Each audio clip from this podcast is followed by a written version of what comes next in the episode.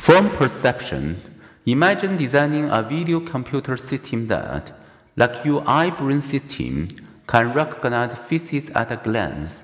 What abilities would it need? Figure and ground. To start with, the video computer system would need to separate faces from their backgrounds. Likewise, in our eye brain system, our first perceptual task is to perceive any object as distinct from its surroundings.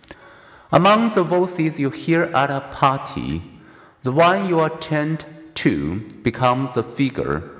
All others are part of the ground. As you read, the words are the figure. The white space is the ground. Sometimes the same stimulus can trigger more than one perception. In Figure 6.25, the figure ground relationship continually reverse, but always we organize the stimulus into a figure seen against the ground.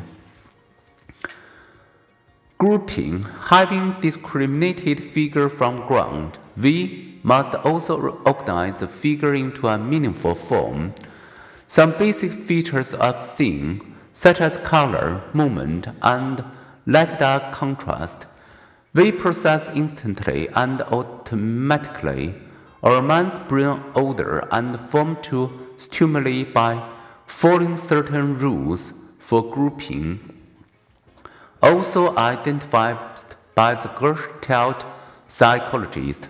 These rules, which we apply even as infants and even in our touch perceptions, illustrate how the perceived whole differs from the sum of its parts. Three examples. Proximity. We group nearby figures together. We see not six separate lines, but three sets of two lines.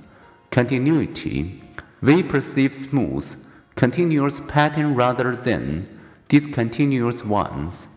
This pattern could be a series of alternating semicircles but we perceive it as two continuous lines, one VV, one straight. Closure, we fill in gaps to create a complete whole object that we assume that the circles on the left are complete but particularly blocked by the triangle, and nothing more than little line segments to close off the circles and your brain stops constructing a triangle. Such principles usually help us construct reality. Sometimes, however, they lead us astray as we look at the dog doghouse in Figure 6.26.